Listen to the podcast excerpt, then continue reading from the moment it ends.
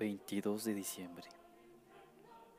O rex gentium e desideratus erum lapisque angularis qui facis utraque unum veni et salva hominem quem de limo formasti. Oh Rey de las naciones y deseado de los pueblos, piedra angular de la iglesia que haces de dos pueblos uno solo, ven y salva al hombre que formaste del barro de la tierra.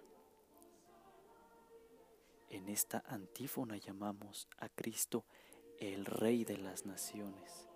Como ya se había visto anteriormente, Cristo viene como Rey, no Rey de Jerusalén, ya no solo Rey de los judíos, sino de todas las naciones, de todos los pueblos, de toda la tierra.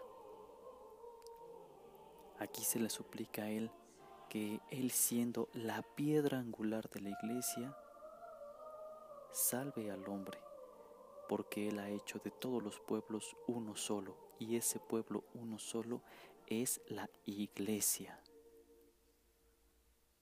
Y se trata de que la iglesia llegue a ser un pueblo solo, siendo Cristo la piedra angular, es decir, la piedra que se coloca en el ángulo y sin la cual no puede sostenerse ninguna construcción, que salve al hombre que ha formado del barro y de la tierra, porque recordemos que el verbo ya estaba con Dios y que ese Dios se manifestará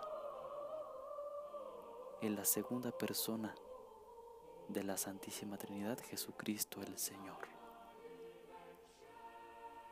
Somos barro y somos tierra, que Dios el Señor que enviará a su Hijo haga que Él transforme nuestro barro, es decir, nuestra nada, nuestra tierra que es la nada, en algo que sea grato a sus ojos.